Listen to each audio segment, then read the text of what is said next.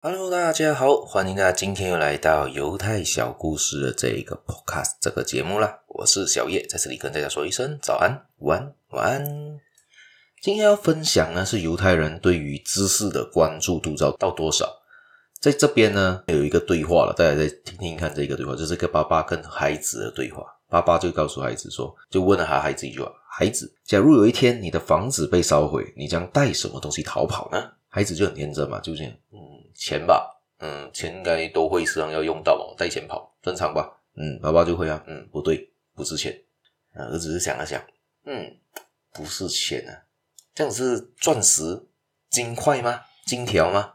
也不是，是有一种没有形状、没有颜色、没有气味的宝贝，你知道是什么吗？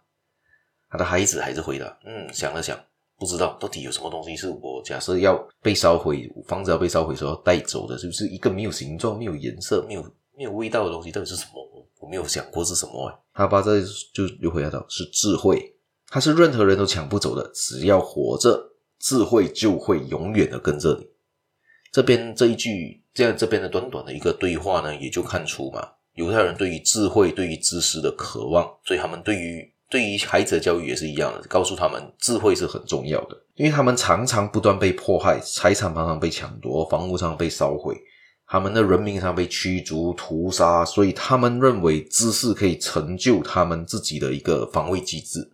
钱带不走的话，至少智慧带走吧。他们还有一句格言呢，是说到：如果女儿要嫁给学者，即使要变卖一切的家当，也是值得的。为了娶学者的女儿为妻。纵然付出所有的财产也在所不惜，也就是这这句话，也是对于他们对于那个知识的渴望，对于一个学者可以带出他们的一个民族的重要性，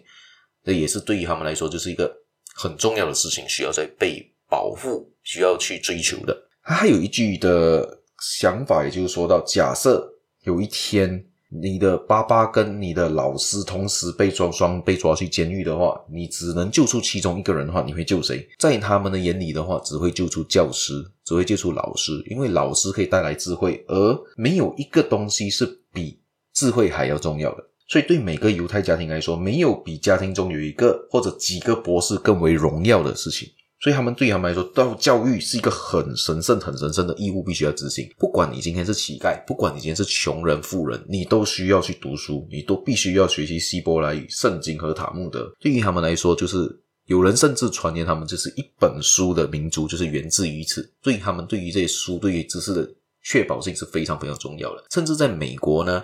很多，因为美国当时早期的时候就有很多不同的移民去那边嘛，尤其有像意大利人啊，或者是犹太人啊，以及在那边。而意大利人呢，他们对美国的教育是有疑虑的，他们把孩，他们就让孩子在当地的田间地头做好帮手，就是帮忙去耕田啊。帮忙照顾那种呃马羊啊这类东西，所以他们认为教育是一种人力剥夺，看不到孩子上学的重要性。结果他们的孩子很多就逃学、辍学的早，成绩也比较差，犯罪率也比较高。而犹太人就不一样，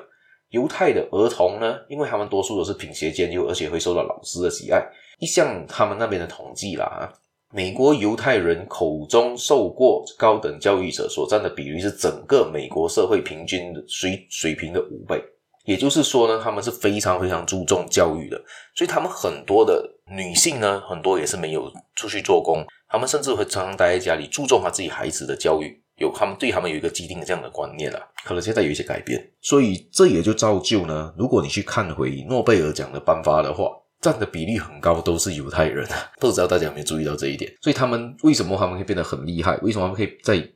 成为这世界上可能人家认为最聪明的一个种族、最有钱的一个种族的话？也就是因为他们有这些追求知识的渴望，而且很也是有很好的经商的手腕、经商的特点。好，今天我们也就分享到这一边。不知道大家对于这这一期的节目有什么看法呢？可以留言让我知道，也可以继续的收听我的节目，继续的订阅我的节目，还可以继续帮我的节目点个赞。我们下一期节目再见啦，拜拜。